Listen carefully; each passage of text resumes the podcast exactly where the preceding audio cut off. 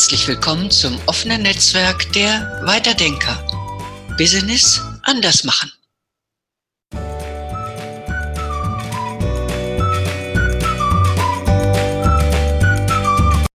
Hallo, mein Name ist Sabine Wolf und Sie hören eine weitere Podcast-Folge im Rahmen der Weiterdenker.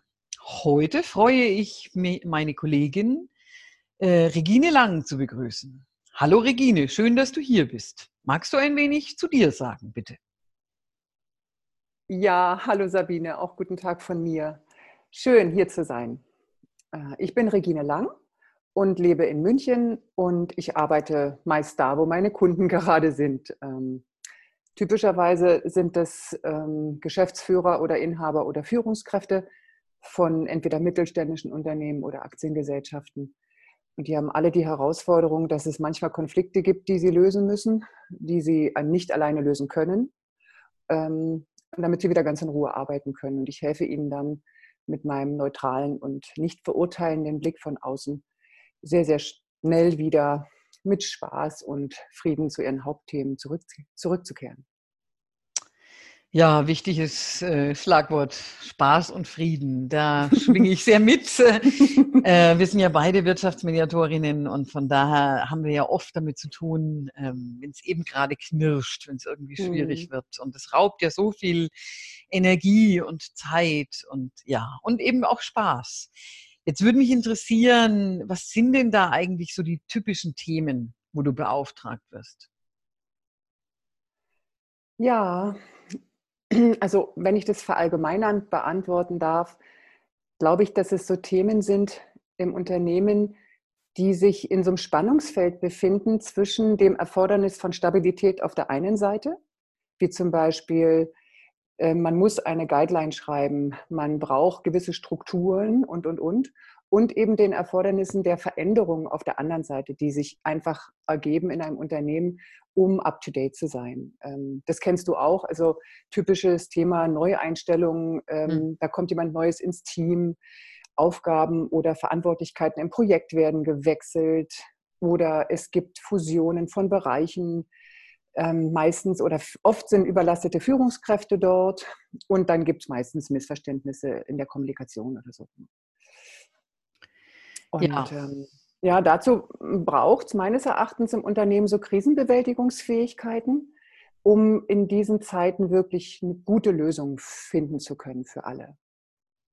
Ja, gerade die Veränderungen, die sind es ja, die uns aus den, sag ich mal, gewohnten Bahnen rauswirft und äh, im positiven Sinne ja auch einmal durcheinander würfelt, aber natürlich dann auch eben zu Missverständnissen, Konflikten führen kann. Und da sind wir uns ja ziemlich einig wahrscheinlich. Das ist ja per se eigentlich noch nichts Schlechtes, sondern es Überhaupt hat ja was mit Auseinandersetzung zu tun.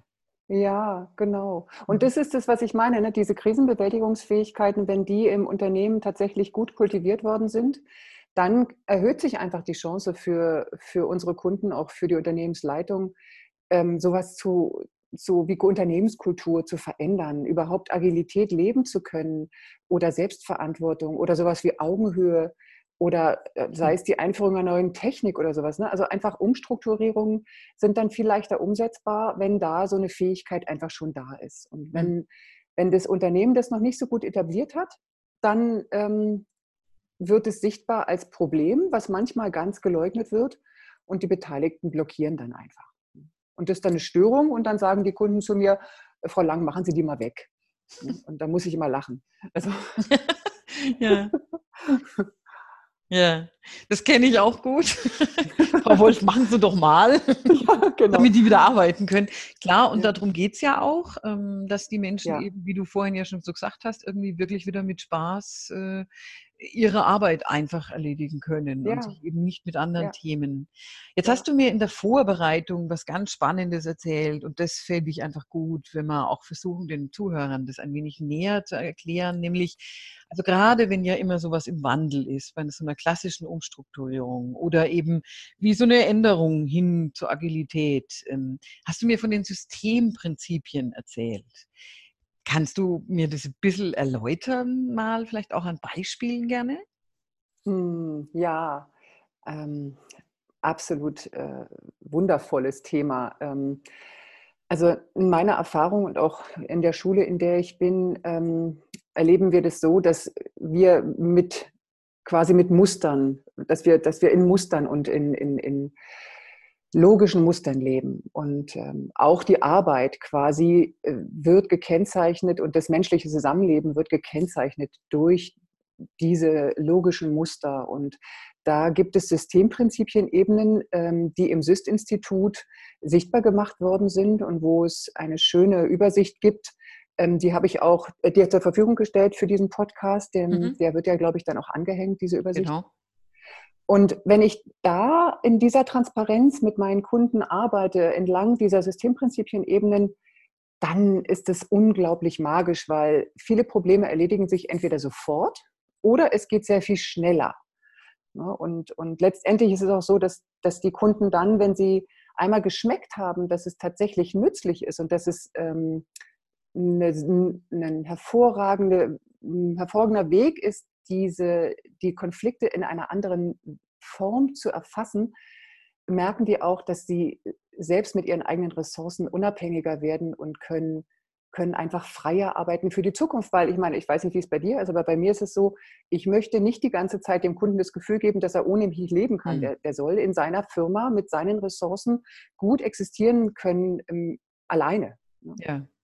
Mhm. Ja, ja, da bin ich voll dabei. Also ich bin auch der Meinung, äh, ja, ich möchte behilflich sein, ich möchte was klären, ich möchte was lösen, möchte aber die Menschen eben auch befähigen, äh, eben anders, sag ich mal, mit Diskurs, Diskussion oder Diskurs umgehen zu können. Ähm, diese Systemprinzipien einfach für Sie als Zuhörer werden wir tatsächlich in den Show Notes als Link hinterlegen. Das heißt, wenn Sie Lust haben, können Sie sich die gerne runterladen. Und was ich sehr spannend finde, auch ähm, diese Prinzipien, sagst du ja, wenn man die erkennt, ähm, dann kann ich viel schneller was lösen oder kann ich viel mhm. schneller was klären. Hast mhm. du da mhm. vielleicht ein Beispiel, wo du sagst, ja, also da bin ich viel schneller auf den Punkt mit meinem Kunden gekommen? ja, also das hm, wir kennen das alle. Ne? Also äh, typische Geschichte, wenn wir, wenn wir tatsächlich äh, in, gerufen werden, weil ähm, im Team es knirscht. Und dann ähm, höre ich mit den Ohren der Systemprinzipienebenen zu und dann frage ich ganz normale, legitime Fragen. Das heißt also Fragen, auf die ich noch keine Antwort kenne, weil ich ja da reingehe mit, mit einem systemischen Ohr und eben keine Hypothesen habe. Und dann höre ich sehr, sehr oft schon ähm, mit diesen Ebenen und merke, aha, da ist jemand befördert worden, der sehr viel später in das Team kam, als das Team existiert. Und ähm, der ist dann doch befördert worden, hat eine bestimmte, was auch immer, Privilegien bekommen. Und es gibt einfach Ärger im Team. Mhm. Und ähm, die Frage ist, wie kann ich, also abgesehen davon, dass der Kunde das selbst entscheidet, dass er das so macht, ähm, wäre es ja eigentlich schön, wenn, wenn man sichtbar machen kann, aufgrund von logischen Prinzipien und Mustern, dass diese Spannungen, die dort entstehen, natürlich und menschlich sind und dass man damit gut umgehen kann. Und manchmal möchte man ja Spannungen tatsächlich erzeugen und manchmal möchte man, dass die Spannungen verschwinden. Wichtig ist, glaube ich, dass man sich bewusst machen darf, aha, ähm, da ist was, also dass man das nicht leugnet. Ne? Mhm. Mhm. Also ich könnte mir vorstellen, dass wahrscheinlich auch das Erste schon überhaupt das Anerkennen davon, dass zum Beispiel das Thema Zugehörigkeit äh, zu einer Firma einfach eine Auswirkung hat. Ja. ja, was bewirkt, könnte ich mir vorstellen. Oder wie, wie siehst du das? Ja, also genau, wenn wir, wenn wir uns die Systemprinzipien-Ebenen mal anschauen, ähm, dann, dann, also der Matthias Wager von Kibet und die Insa Sparra und leider die jetzt verstorbene Elisabeth Ferrari, ähm, die ist letztes Jahr leider verstorben, die haben äh, in ihren Systemprinzipien-Ebenen quasi sind sie von einer Systemorientierung ausgegangen. Ähm, und wenn man das unterste, wenn man die unterste Ebene nimmt, dann ist es die ähm, Systemexistenz. Mhm. Und die Systemexistenz ist wie bei Platon in einer gewissen Weise definiert durch den Raum, in dem wir wirken, nämlich ähm, meinetwegen das Unternehmen und die Zugehörigkeit der Personen, die zu diesem Unternehmen gehören. Und dazu braucht es eine Grenze, wie bei Platon auch der Staat eine Grenze hat und eben die Bürger. Und im Unternehmen sind es dann eben die Arbeitnehmerinnen und Arbeitnehmer. Und ähm, diese Zugehörigkeit unterscheiden wir dann in vollständige Zugehörigkeit und in gleichwertige Zugehörigkeit. Und das weißt du auch, das kennst du auch, wenn, wenn, äh, und wir haben ja beide lange genug in Unternehmen gearbeitet, wenn Personen zum Beispiel in Probezeit neu anfangen, dann sind sie zwar vollständig zugehörig, hm. aber sie sind nicht gleichwertig zugehörig, weil sie ja für sechs Monate lang oder je nachdem, wie lange die Probezeit äh, vereinbart ist, nicht dem Kundigungsschutz unterliegen. Mhm. Und da wird einfach das Verhalten ein bisschen verändert. Mhm. Hm. Das ist ja so ein ganz typisches Beispiel, finde ich auch, äh, dass wirklich zum Beispiel, wie du sagst, in der Probezeit oder auch wenn jemand aus dem Team heraus zur, zur Teamleitung oder zur Führungskraft wird, das macht ja auch was. Also das wird, verändert ja auch das ganze System. Ja, ja. Hm. Ja, und, und da ist es wirklich toll, wenn man, also das ist meine Erfahrung zumindest, wenn ich mit den Kunden in dieser Form diese Systemprinzipien eben dann transparent mache.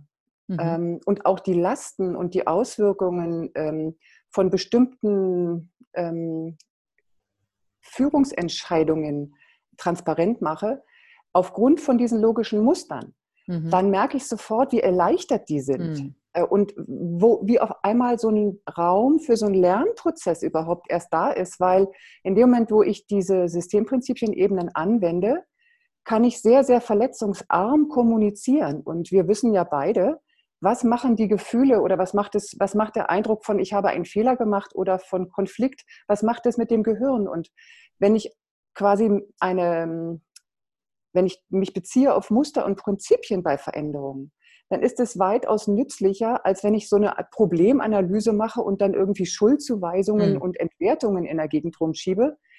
Ähm, das Gehirn beschäftigt sich ja dann mit dieser Verarbeitung von den Gefühlen, anstatt eigentlich mit dem, was ansteht, diesen Veränderungen. Ne? Hm. Ja, aber ich, also ich merke jetzt gerade, ähm, das heißt, du hast diese Systemprinzipien so im Hintergrund, fragst dann dementsprechend schon und für deine Kunden ist es schon eine Riesenerleichterung auch äh, zu hören oder zu erleben, zu erfahren, ach, daran liegt es auch, dass hier zum Beispiel Konflikte entstehen. So, so klingt es jetzt für mich. Also, dass es dadurch ja. viel leichter wird. Ja, das ist tatsächlich so was ganz ganz, ganz Erleichterndes, ne? weil wir erleben ja in unserer Kultur Konflikt immer noch als ein fehlerhaftes Verhalten, also sozusagen das Resultat eines fehlerhaften Verhaltens. Und, äh, und da mit diesem Konzept von Fehler kommt sofort dieses Konzept von Schuld. Hm. Und ähm, das ist halt in unserer Kultur so verankert. Das ist anders als in äh, indischen Kulturen, wo dieser Wort, wo dieses Wort Fehler nicht existiert. Da, da geht es dann darum, dass äh, quasi ähm, ein anderes Konzept benutzt wird. Und da geht es dann eher um Erkenntnis. Und ich folge eher so dieser Idee, dem Kunden nützliche ähm, Muster und Prinzipien an die Hand zu geben, damit er besser verstehen kann, ähm, wie er die Zukunft nützlich gestalten kann. Mhm. Mhm. Und ich könnte mir auch sogar vorstellen, ein Stück weit reibungsloser. Also schon Reibung, aber im positiven Sinne. Also das mhm.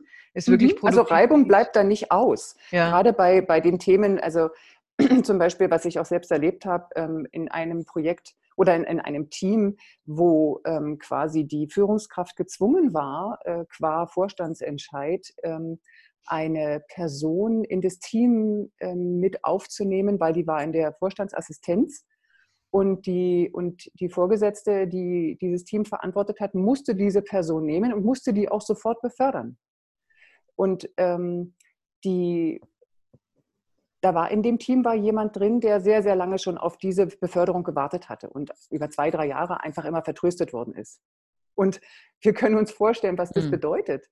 Ne? Also wenn jetzt diese quasi benachteiligte Führungskraft dort ähm, nicht in einer guten, nützlichen Form ähm, mit Kommunikation auch ähm, aufgeklärt worden wäre über bestimmte Kontexte, soweit es natürlich zu, zugelassen ist, soweit man überhaupt was aufdecken darf. Wenn, wenn man das nicht gemacht hätte, dann hätte diese Person wirklich dieses, ja, vielleicht dieses für sich subjektiv ungerechte Verhalten einfach im Team weiter gestreut und dann wäre sehr viel Ärger, Unmut und sonstiges da gewesen. Und ähm, und aufgrund der Systemprinzipienebenen konnte man sehr klar sagen, okay, das Metaprinzip ist einfach Verzicht auf Leugnung, wenn mhm. sowas passiert. dann braucht es eine Aktion, dann braucht es tatsächlich Kommunikation in einer gesunden Form. Dann wurde mit der quasi benachteiligten Führungskraft gesprochen. Es wurde eine Ausgleichszahlung dieser Führungskraft gegeben. Über Ausgleichssummen oder Ausgleichsstrukturen kann man später nochmal sprechen. Und die Person, die dann neu reingekommen ist, die konnte gut genommen werden vom Team, weil auf einmal war es klar, es war nicht mehr, diese Verletzung war nicht mehr im Vordergrund. Es ging nicht mehr um persönliches, mhm. kann ich was oder kann ich nichts oder warum ist die andere jetzt mehr wert, sondern es war einfach transparent. Mhm. Ja, ich glaube, das eine Zauberwort ist wirklich diese Transparenz. Aber du hast jetzt gerade was gesagt, da merke ich auch, ich glaube, das ist auch so ein Teil von dem Erfolg, es eben nicht zu leugnen, sondern mhm. anzugehen und zwar wirklich ganz offensiv äh, und da vielleicht sogar ein Stück weit Ausgleich zu schaffen, damit, sag ich mal, eben keine Konflikte gären müssen. Also so klingt es jetzt für mich. Genau, also wenn für alle, die quasi Lust haben, sich diese Systemprinzipien Ebenen anzuschauen, auf dem, ähm, auf dem Attachment, was du beifügst, ähm, sieht man klar, dass das Metaprinzip dieser, dieser Systemprinzipien Ebenen tatsächlich ist der Verzicht auf Leugnung. Und ähm, das wissen wir, glaube ich, alle, was unseren eigenen Körper angeht, auch. Ne? Wenn mhm. wir krank sind ähm, und wir leugnen diese Krankheit, dann kann es ohne weiteres sein, dass wir auf ein Ergebnis zusteuern, was wir dann wesentlich schwerer noch heilen können. Mhm. Und so ist es meines Erachtens auch mit Konflikten oder mit anderen Situationen, mit äh, gestörten Kommunikationen und, und, und. Wenn wir da leugnen, dass, dass da tatsächlich was ist, dann können wir es nicht heilen. Hm. Dann können wir kein, keine gut, kein gutes Miteinander etablieren. Ja, und dann, glaube ich, wird es auch einfach nur wirksam im Untergrund. Also das, was du vorhin so beschrieben hast, das erlebe ich total oft. Ich werde eben in Teams gerufen und es schwelt im Untergrund. Es gibt Lagerbildung, es gibt Grüppchenbildung und das könnte ich mir gerade bei dem Beispiel, wie du es erwähnt hast, also wenn da eben jemand befördert und nicht befördert wurde, aber das nicht transparent wenigstens ausgesprochen wurde, dann schwelt es eben weiter. Und das ja, ist natürlich fatal. Das ist fatal und, und ne, also in dem Moment, wo man auf die Leugnung verzichtet, wo man tatsächlich hm. den Mut hat zu sagen, okay, wir haben gehandelt und wir haben auch genau überlegt, warum wir das tun und wir möchten uns auch nicht rechtfertigen, aber wir möchten gerne den Personen, die beteiligt sind an dieser Veränderung, ähm, den Respekt zollen und mhm. geben ihnen die mögliche Transparenz, die wir aus dieser Entscheidung heraus tatsächlich transportieren können. Mhm. Und das Zweite, wo du ja auch nochmal nachgefragt hattest, eben diese Ausgleichsprinzipien, die einzuhalten und die tatsächlich ähm, gut zu leben, ähm, gehört mit zum Erfolg von, von, von einer gelungenen Veränderung, egal ob es jetzt Agilität, New Work, Technology und wie wir alle quasi jetzt in diesen, in diesen verschiedenen Ebenen äh, ähm, dort gefragt sind. Ähm, das ist wirklich ganz, ganz wichtig. Ja, also ich, ich merke jetzt gerade so, mich, mich beschleicht eine, eine Frage, nämlich, wenn es so einfach oder wenn das, äh, also es klingt jetzt erstmal so plausibel und, und so eingängig jetzt, äh, ich hoffe nicht nur, auch für mich jetzt auch als andere Mediatorin, ähm, warum machen wir das eigentlich nicht einfach, privat und auch in Unternehmen, weil es ist ja wirklich einfach wenn ich das nicht mhm. leugne und dem Ganzen wirklich Wert beimesse. Es muss, glaube ich, wahrscheinlich nur nicht einmal materiell sein, sondern auch überhaupt nur Anerkennung. Ja. Ähm, kann ich doch ganz viel, sag ich mal, Wind aus den Segeln nehmen. Also, äh, mhm. was hast du da so für Erfahrungen gemacht? Ja, und ich, also ich merke halt, dass das, dass das mich fast so ein bisschen traurig macht, wenn ich das höre, weil ich glaube tatsächlich, dass das stimmt. Mhm. Ähm, und traurig bin ich nur deswegen, weil ich glaube, dass es immer noch dass wir in manchen Systemen, in denen wir existieren, ob wir jetzt zum Kunden gehen oder wo auch immer, dass es immer noch Tendenzen gibt, Menschen zu entfähigen. Mhm. Das heißt quasi, was ich oft erlebe, ist, dass das Potenzial der Menschen sehr, sehr begrenzt wird und dass ihre Werte in Frage gestellt werden. Und da kommt es gar nicht so sehr darauf an, ob es die Familie oder das Unternehmen, das ist so quasi ein verbundenes ähm, Wesen. Ne? Also es passiert sowohl zu Hause als auch im Unternehmen. Mhm. Und meistens ist es so, dass wenn Menschen entfähigt werden, dass das dann zulasten des Unternehmens und der Beziehungen im Unternehmen geht. Und damit kostet es einfach Geld. Mhm. Und, ähm, und, wenn wir nochmal zurückgehen zu den Systemprinzipien-Ebenen und diesen Krisenbewältigungsfähigkeiten, dann erinnert mich das halt einfach auch sehr an, an, an äh, zum Beispiel meinen aktuellen Auftrag in einem Unternehmen, wo ich merke, dass hier die Überforderung einer Führungskraft und diese, ja, die Art und Weise, wie die Führungskraft dann mit dieser Überforderung umgeht und auch mit der nicht erfolgten Anerkennung durch seine eigene Führungskraft, dass die quasi kaskadierend nach unten als Vorbild weitergelebt wird und dass die Führungskraft quasi, um sich selbst in irgendeiner Form aufrechtzuerhalten und zu behaupten, fängt sie an, andere Leute zu entwerten. Mhm. Und da merke ich halt, dieses Muster be, be, ja, bemerke ich sowohl in den Strukturen, die nach unten weitergegeben werden, als auch in den Strukturen, die, Strukturen, die von oben kommen. Und wenn man dann da ähm, auf dieser Ebene äh, Systemimmunkraft und Systemresilienz tatsächlich guckt, und da sind wir wieder bei diesen Ausgleichsgeschichten und Anerkennung von Einsatz und Verantwortung. Wenn man da in einer klugen Art und Weise anerkennt, dass es Menschen gibt und Teams gibt, die in Krisensituationen reinspringen, wirklich über das gewohnte Maß hinaus auch Leistung bringen und einfach für eine gewisse Zeit auf ihre eigene Reputation, ihr eigenes Prestige und ihren eigenen Vorteil verzichten für die Firma. Wenn das nicht anerkannt wird, dann ist die Firma in Gefahr. Dann haben, hat man keine gute Immunkraft dann mhm. gibt es keine gute Krisenbewältigung. Ja, und ich könnte mir vorstellen, ähm, also so wie du es jetzt beschreibst, das hat ja auch wirklich Auswirkungen dann auf, auf, also was weiß ich, wenn ich jetzt mal im Projektgeschäft bin, selbst wenn ich aus einem Projekt raus bin, nehme ich da ja was mit. Also könnte ich mir vorstellen, das führt sich ja fort dann auch im Unternehmen.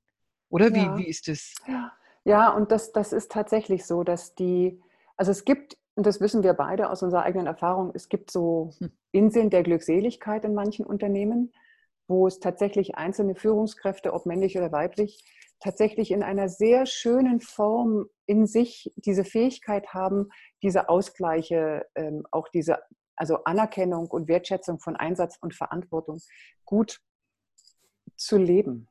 Und das ist dann so ein bisschen, das fühlt, das fühlt sich dann an wie so eine Insel der Glückseligkeit. Und um einen herum ist halt einfach viel Tovabu. Und, und wir wissen ja, ähm, man kündigt ja nicht der Firma, man kündigt ja seinem Vorgesetzten.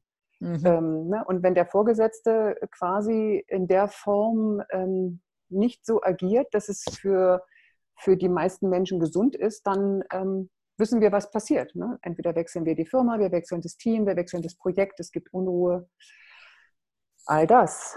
Mhm. Ähm, und du hattest vorhin gefragt, wenn es so einfach ist, warum macht es denn nicht jeder? Ne? genau, genau. Total super Frage, finde ich, gefällt mir.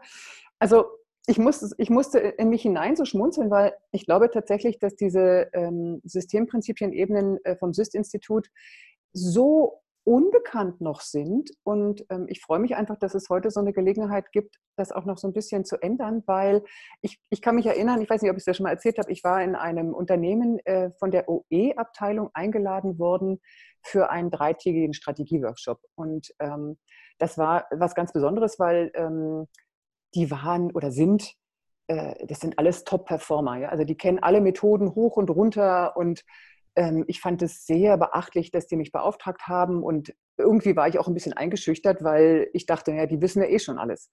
Und dann habe ich diesen Workshop äh, mit denen angefangen und relativ schnell nahm es so ein bisschen so eine unbeabsichtigte Wendung ähm, an dem Punkt, wo ich dann Fragen gestellt habe, wieder legitime Fragen, mhm. wo ich die Antwort nicht kenne, ähm, die deutlich gemacht haben, dass ich die Systemprinzipienebenen beachten möchte. Zum Beispiel war eine von den Damen, die da war, die gehörte noch gar nicht zum Team. Also im Sinne der Zugehörigkeit mhm. war sie quasi noch nicht zugehörig. Ähm, dann hat sich da die Frage aufgemacht, was bedeutet es eigentlich für ein Team, wenn jemand eingeladen wird, und das kann eine Teambesprechung sein, das kann ein Projektmeeting sein, das kann was auch immer sein, wenn da jemand dabei ist, der gar nicht dazugehört. Ne, das war so die eine Frage. Mhm. Wie verändert es die Dynamik? Oder es gibt zum Beispiel auch Teams, wo andere Leute, wo Leute, die dazugehören, gar nicht eingeladen werden. Das ist noch eine andere Geschichte. Mhm. Aber an dem Tag war das dann so, dass, ähm, dass durch die Fragen, durch diese legitimen Fragen weiter herauskam, wie, wie geht das eigentlich im Team, wenn jemand Neues dazukommt? Ähm, wie kann man für diese Person überhaupt Raum schaffen? Wie kann ein Team Raum schaffen für jemanden Neuen? Wer gibt welche Aufgaben ab? Wer gibt welche Verantwortungen ab? Wie funktioniert das gut? Ne, das ist an dem Tag mit dieser OE-Abteilung auch noch besprochen worden. Und wir haben dann einfach ja noch zwei Tage weitergearbeitet und wirklich fast nur noch mit den Systemprinzipien-Ebenen gearbeitet und kamen dann an einen Punkt, wo jemand sagte, ja, aber wir haben hier auch eine Kollegin, die war irgendwie sechs, sieben Monate krank. Ja, also ist zugehörig, aber nicht da. Hm. Und das kennen wir ja alle von, von unseren äh, Erfahrungen im, im Konzernen oder Unternehmen. Und dann hat sich wieder die Frage angeschlossen, wie geht man eigentlich damit um, mit den Menschen, die in dieser Zeit tatsächlich die Arbeit dieser Person übernehmen? Also da geht es wieder um Ausgleich, da geht es um Anerkennung, da geht es um Wertschätzung, da geht es tatsächlich darum, ähm, aufmerksam zu sein, wenn jemand Verantwortung übernimmt und Einsatz zeigt. Was wieder die Krisenbewältigungsfähigkeiten erhöht.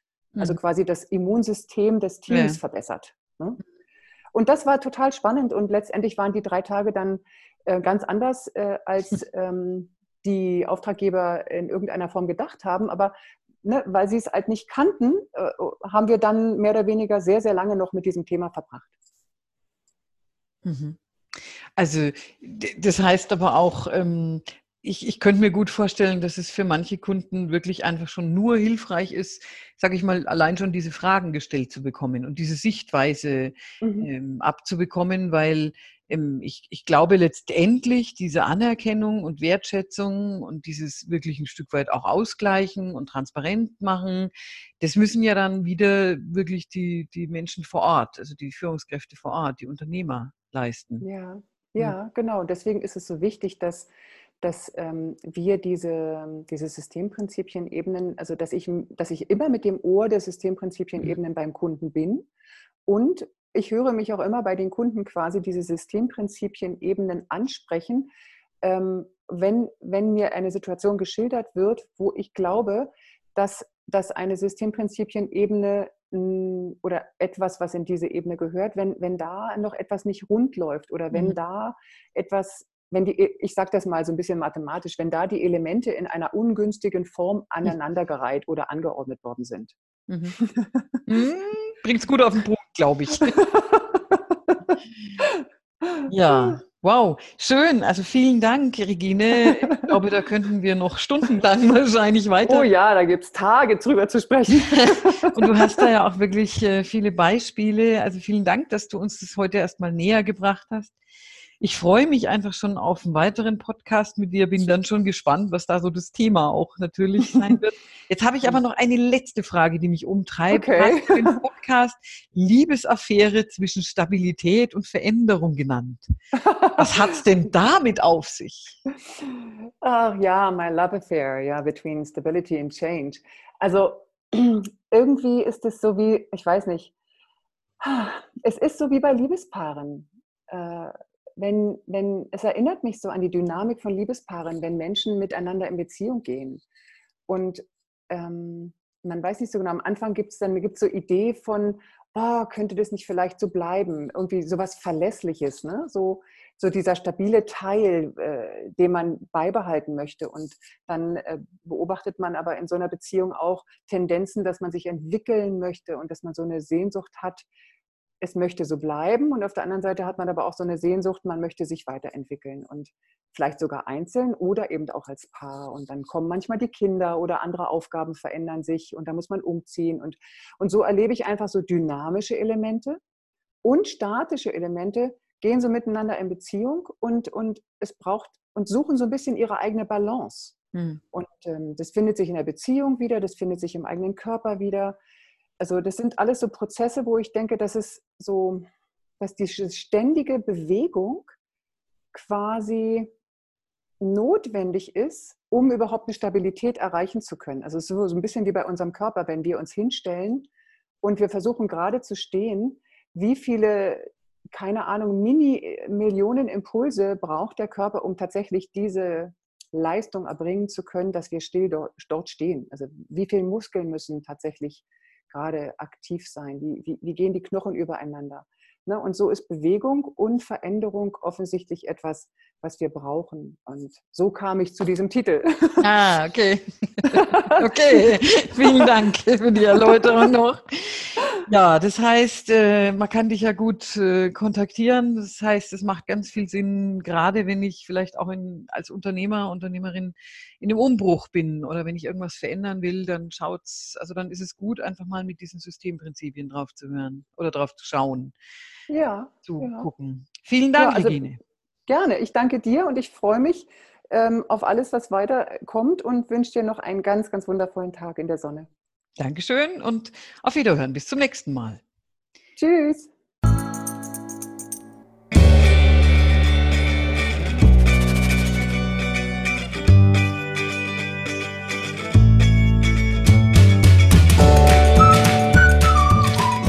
Das war Ihr Weiterdenker-Talk.